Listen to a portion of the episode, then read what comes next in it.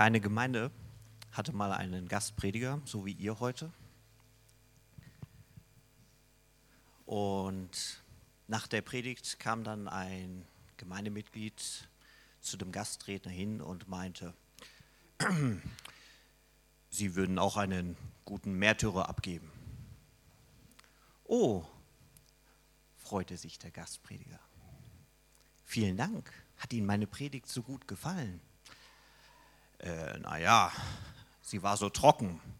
Sie dürften gut brennen.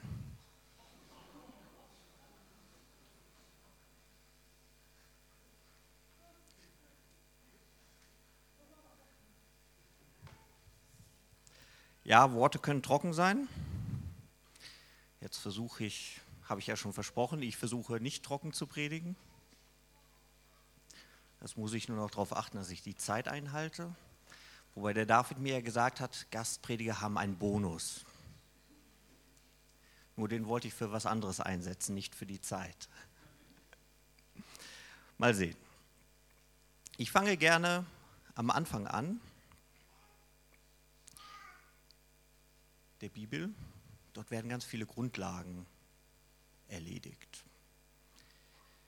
Wir fangen heute mit Johannes 1, Vers 1 an bis 5. Die meisten kennen das auswendig. Am Anfang war das Wort und das Wort war bei Gott und das Wort war Gott. Dieses war im Anfang bei Gott. Alles ist durch das Wort geworden und ohne es wurde nichts, was geworden ist. In ihm war Leben und das Leben war das Licht der Menschen und das Licht leuchtete in der Finsternis und die Finsternis hat es nicht erfasst. Also am Anfang war das Wort. Heute werde ich über Worte reden. Jetzt gehen wir mal wirklich zum Anfang. 1. Mose Kapitel 1.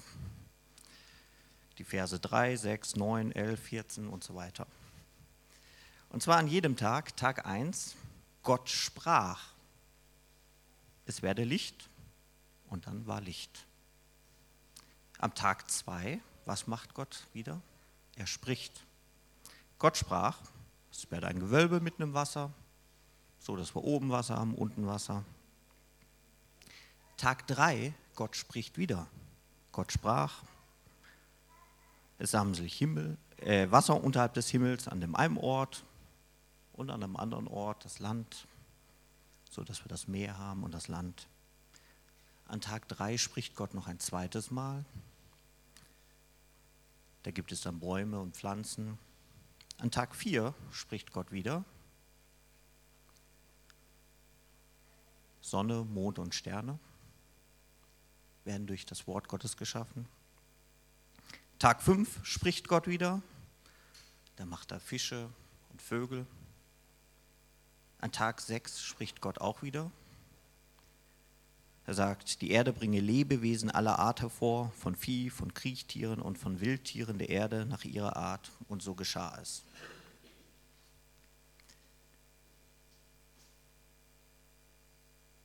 Dann spricht Gott nochmal.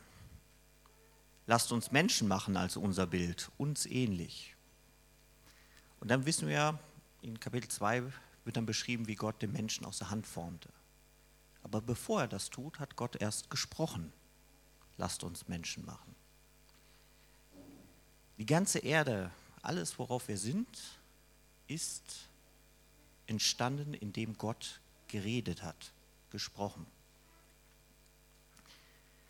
Als Schüler habe ich den Physikleistungskurs besucht, weil mir Physik Spaß gemacht hat. Und das ist ganz interessant. Äh, die kleinsten Teilchen, früher hat man ja geglaubt, sind Atome. Irgendwann hat man dann herausgefunden, so ein Atom lässt sich ja doch auch nochmal teilen, zerstören. Es gibt noch kleinere Teilchen. Äh, das sind dann so Quarks, Leptone, Neutrinos, Austausch, Austauschteilchen oder das Higgs-Boson, das vor ein paar Jahren da bei Genf entdeckt worden ist oder nachgewiesen worden ist. Sehr kleine Teilchen. Die Physiker glauben, dass das jetzt die kleinsten Teilchen sind, aber wissen tun sie es auch noch nicht. Wenn man auf dieser Ebene der Physik angekommen ist, dann geht es ganz viel um Wellen. Eine Welle wie im Wasser kennt ihr ja alle. In der Quantenphysik hat man Teilchen, die sind gleichzeitig Welle und Teilchen. Manchmal, wenn ich einen Lichtmoment habe, habe ich eine Ahnung, das zu verstehen, aber äh, normalerweise habe ich da enorme Schwierigkeiten mit, das nachzuvollziehen, dass das beides geht. Für mich ist das logisch, dass die Erde durch Gottes Wort geschaffen ist. Denn Sprache, wie wir sie kennen, ist auch erstmal eine Welle. Also das ist jetzt äh, keine fundierte Theologie, aber für mich wäre es logisch, wenn alles, was ist, einfach Sprache Gottes ist. Ist eine Möglichkeit. In der Bibel gibt es Hinweise darauf, dass Gott beständig spricht. Würde ja auch Sinn machen, wir sind ja immer noch da. Oder Tag 4, Das ist übrigens äh, Tag 4, das erste Mal, wo wir in der Bibel Gottes Humor finden. Wer das noch nicht wusste, dürfte mal ein bisschen forschen. So ein kleines Rätsel. Hat damit zu tun, wann die Bibel geschrieben wurde. Tag 4, Gott sprach. Und dann hatten wir ein großes Licht für den Tag und ein kleines Licht für die Nacht und dazu die Sterne. Vom Unterricht kennt ihr vielleicht noch ein bisschen die, den Urknall. Für mich ist das auch logisch. Gott spricht, puff, war alles da. Nur die Erde, die war schon da. Da müssen die Wissenschaftler noch ein bisschen dazulernen, aber das macht nichts.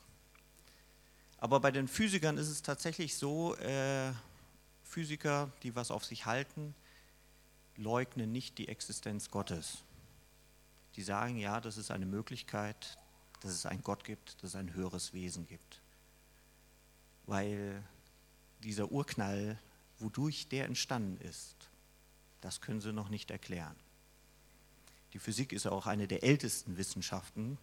Die sind da etwas weiter. Die Biologen zum Beispiel sind noch nicht so weit. Die sind wesentlich jünger wie die Physiker.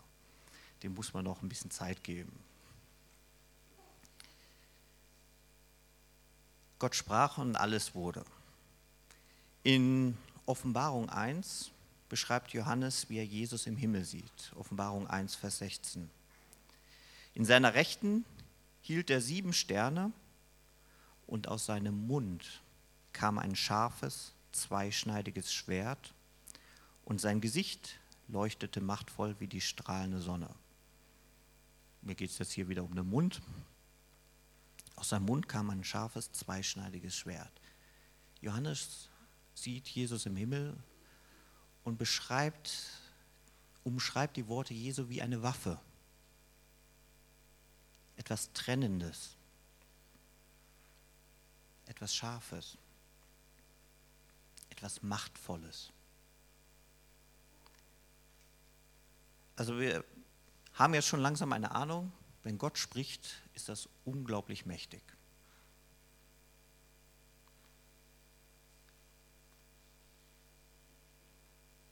Wie ist denn das, wenn wir reden? Ganz am Anfang bekommt Adam eine Aufgabe von Gott.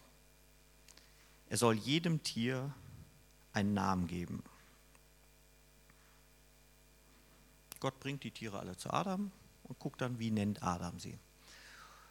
Und Adam gibt jedem Tier einen Namen. Löwe, Katze, Spatz, Adler, Krokodil. Und im Hebräischen ist die Bedeutung des Namensgebens weitergefasst. Es heißt, dem Ding eine Bedeutung geben. Es geht nicht nur darum, etwas zu benennen, sondern Bedeutung zu geben. Das tat Adam da.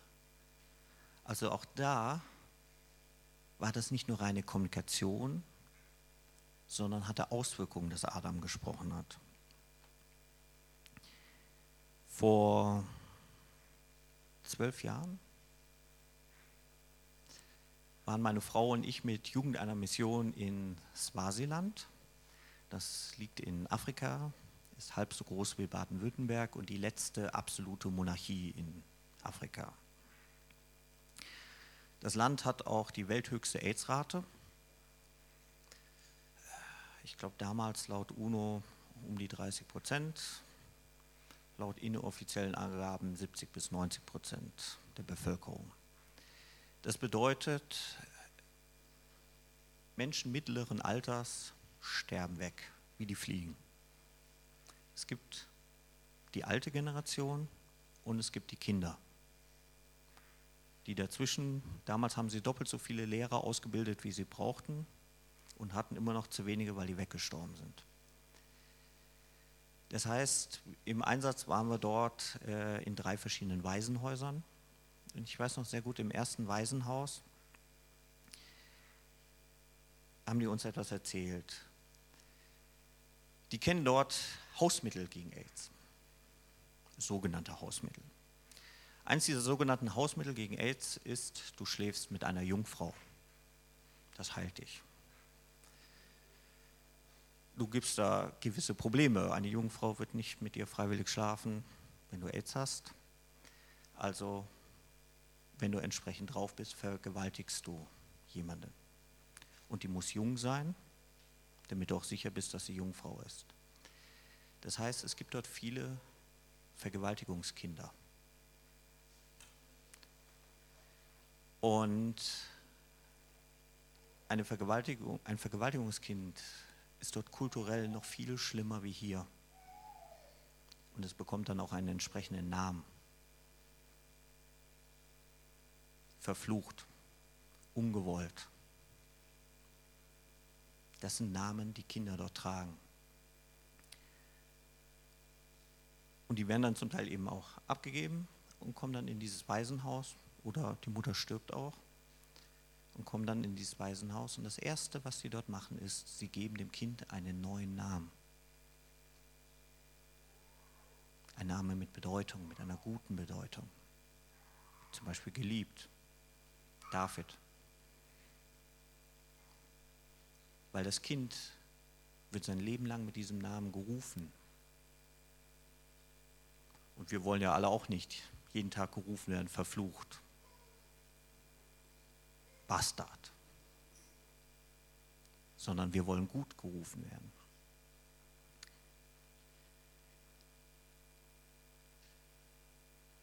Kennt ihr diese Redensart? Ich rede, wie mir der Schnabel gewachsen ist. Also ein, zwei Kopfnicken sehe ich jetzt. Kann mir das jemand auf Alemannisch sagen? Vielen Dank. Haben das alle gehört? Du musst es nochmal lauter wiederholen. Genau, wunderbar. Habt ihr alle schon mal gehört, oder? Ich schwätze, wie mir der Schnabel gewachsen ist. Jetzt werde ich meinen Bonus aufbrauchen.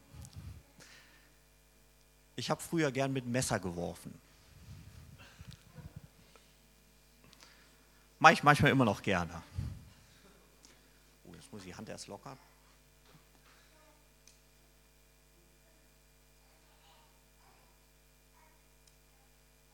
Geht noch. Könntest du da hinten still sitzen bleiben? Nein. Ja, normalerweise habe ich keine Zuschauer. Wir müssen einen Augenblick abwarten, da bewegt sich gerade jemand.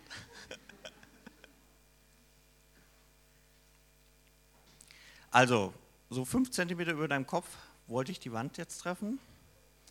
Also auf keinen Fall nach oben gehen.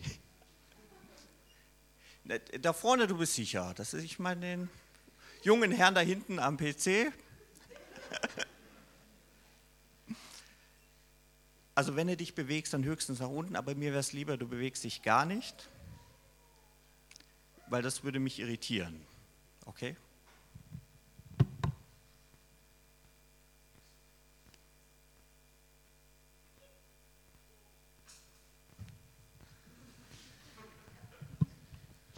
Jetzt wart ihr alle neugierig, ne?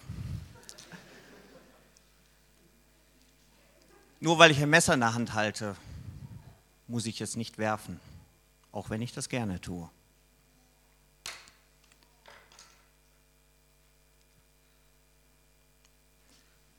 Direkt unterhalb der Nase, wenn ihr da hinlangt, findet ihr euren Mund. Der ist nun mal da. Wenn ihr jetzt aber eure Hände nehmt und einmal rechts am Kopf da anlangt und einmal links, dann findet ihr normalerweise auf jeder Seite ein Ohr. Macht zusammen zwei. Vom Mund habt ihr aber nur einen. Das ist so ein kleiner göttlicher Hinweis, wie ich glaube, dass wir mindestens doppelt so viel hören sollten, wie selber reden. Hochlogisch, oder? Ihr merkt, ich komme aus der Kinderarbeit.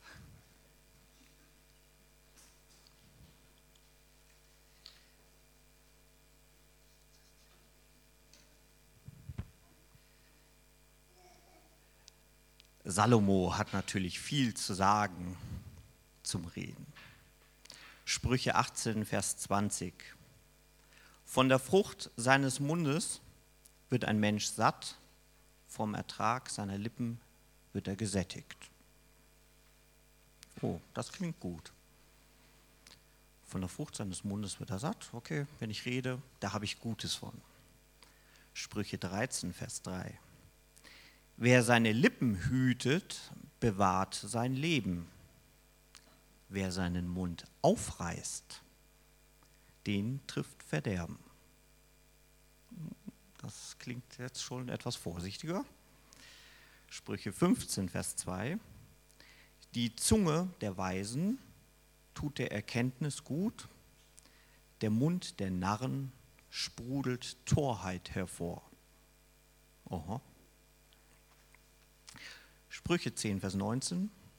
Bei vielem Reden, also viele Worte, bleibt die Sünde nicht aus. Wer seine Lippen zügelt, ist klug. Haben wir schon mal gehört. Reden ist Silber, Schweigen ist Gold. Das ist unsere Reden, das ist die Art, die wir dazu haben. Und dann äh, einer meiner Lieblingsverse, Sprüche 17, Vers 28, auch ein Tor oder in unserer Sprache Idiot. Wenn er denn schwiege, würde für weise gehalten und für verständig, wenn er den Mund hielte. Schon mal erlebt, ihr saß da irgendwo und dann redet einer und man hört, das ist einfach Blödsinn. Oder umgekehrt, ihr sitzt da und da sitzt einer, der hält den Mund.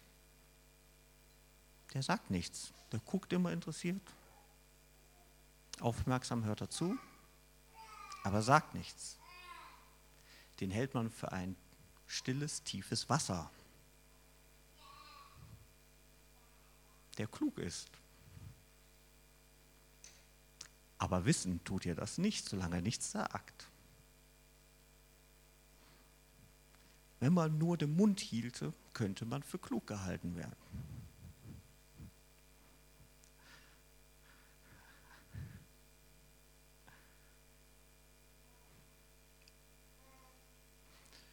Ein äh, jetzt ein bisschen gefährliches Beispiel. Vor einiger Zeit haben wir mal diesen schönen Satz gehört, wir schaffen das. Ich fand den sehr entlarvend, weil der war voller Motivation, aber ohne Plan. Ich finde, da hätte man besser den Mund gehalten. Wir haben das vor vier Jahren das mit der Motivation auch schon mal gesehen. Brasilien war enorm motiviert, die Weltmeisterschaft zu gewinnen. Ihnen fehlte aber so ein bisschen der Plan. Ein Reporter hat das damals sehr schön gesagt, nur mit Motivation allein kann man das nicht schaffen.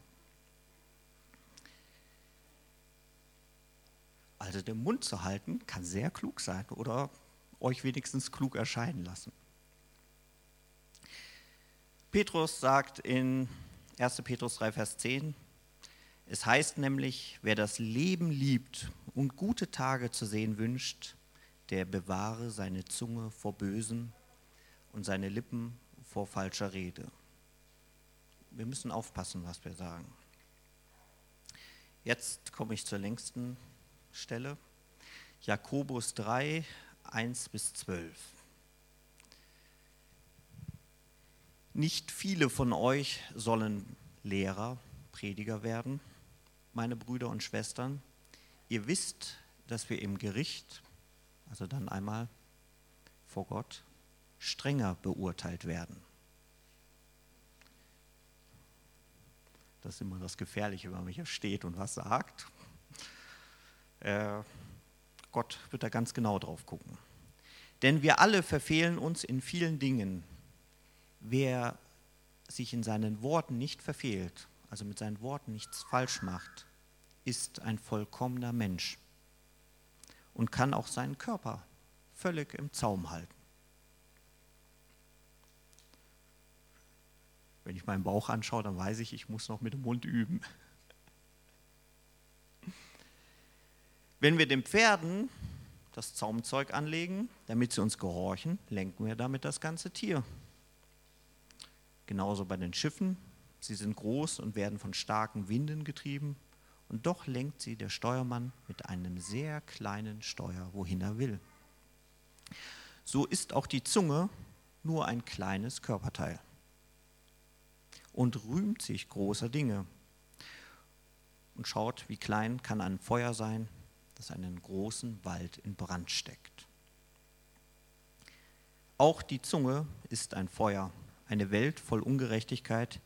Die Zunge ist es, die den ganzen Menschen verdirbt und das Rad des Lebens in Brand setzt. Sie selbst aber wird von der Hölle in Brand gesetzt. Denn jede Art von Tieren auf dem Land und in der Luft, was am Boden kriecht und was im Meer schwimmt, lässt sich zähmen und ist vom Menschen auch schon gezähmt worden. Doch die Zunge kann kein Mensch zähmen. Dieses ruhelose Übel voll von tödlichem Gift.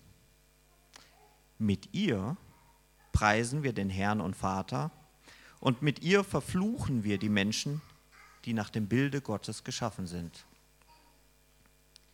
Aus ein und demselben Mund kommen Segen und Fluch meine Brüder und Schwestern, so darf es nicht sein. Lässt etwa eine Quelle aus derselben Öffnung süßes und bitteres Wasser hervorsprudeln? Nein. Kann denn, meine Brüder und Schwestern, ein Feigenbaum Oliven tragen oder ein Weinstock Feigen oder Äpfel? So kann auch eine salzige Quelle kein Süßwasser hervorbringen.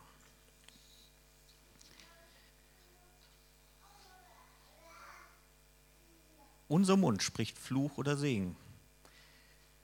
Meine Schwiegerin hatte als Kind sehr stark Neurodermitis. Ich weiß, dass sie als Teenagerin deswegen sogar keine Kinder haben wollte, weil sie das ihren Kindern nicht antun wollte. Und das sich ja schon mal vererben kann. Aber sie hatte inzwischen Kinder. Und äh, die Familie saß da vor einiger Zeit mal beisammen und irgendwie, sie war glaube ich nicht dabei, irgendwie kam das Thema drauf, dass ihre Tochter keine Neurodermitis hat. Und jemand sagte dann, noch. Und ich habe dieser Person dann gesagt, das sagt man nicht. Du erwartest ja das Gute Du willst doch das Gute für das Kind. Also musst du auch das Gute erwarten und aussprechen. Denn wenn du sagst, noch nicht, erwartest du die Neurodermitis und sprichst das auch noch aus.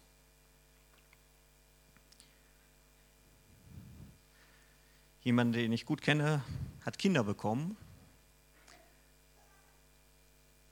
und dann festgestellt, dass seine Schwiegereltern seine Kinder mit, ich nenne das jetzt, Schimpfkosenamen belegen. Ja, du süßes, nackig Scheißerle.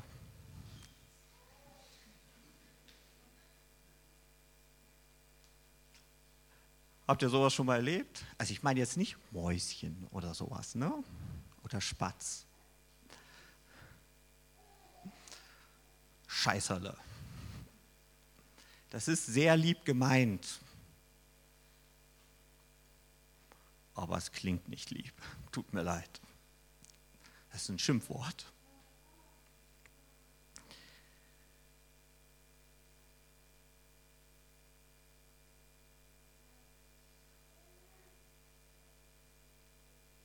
Seid ihr als Kinder schon mal gesagt worden, du bist aber faul, unhöflich, unordentlich?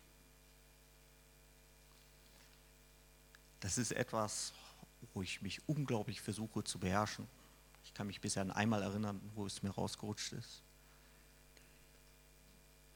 So eine Pauschalaussage über einen Menschen zu machen, ganz besonders über die eigenen Kinder. Als Eltern haben wir eine ganz besondere Macht über die eigenen Kinder. Und ich versuche mich unglaublich zu hüten davor, zu sagen, mein Sohn, du bist faul.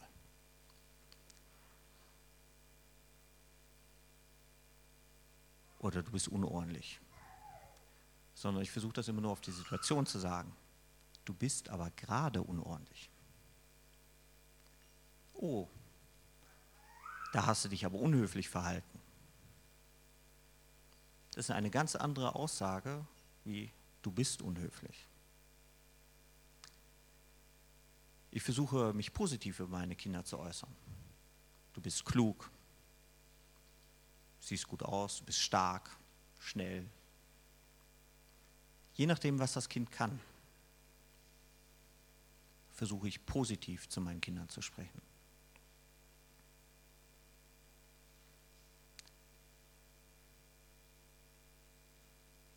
Jesus selber sagt auch etwas zu Worten.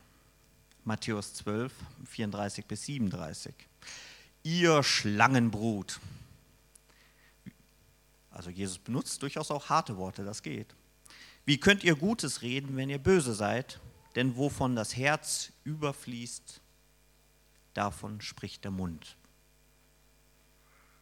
Also ne, wir haben ja ein natürliches Ablaufventil, der Mund.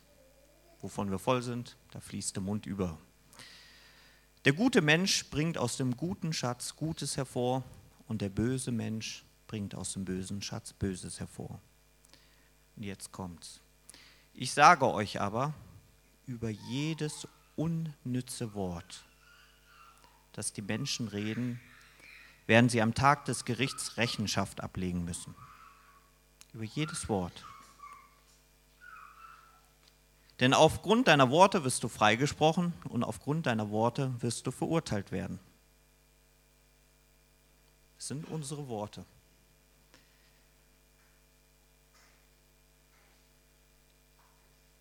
Wir sind, Gott ist Gott und seine Worte haben eine göttliche Wirkung. Wir sind nur Menschen, aber wir sind das Abbild Gottes und auch unsere Worte haben eine Wirkung eine Macht. Und wir sollten Segen sprechen und nicht Fluch. Und dass uns der Schnabel nun mal so gewachsen ist, wird häufig als Ausrede benutzt. Manchmal ist es genau richtig, den so zu benutzen, aber diese Redensart sollte man nicht als Ausrede benutzen,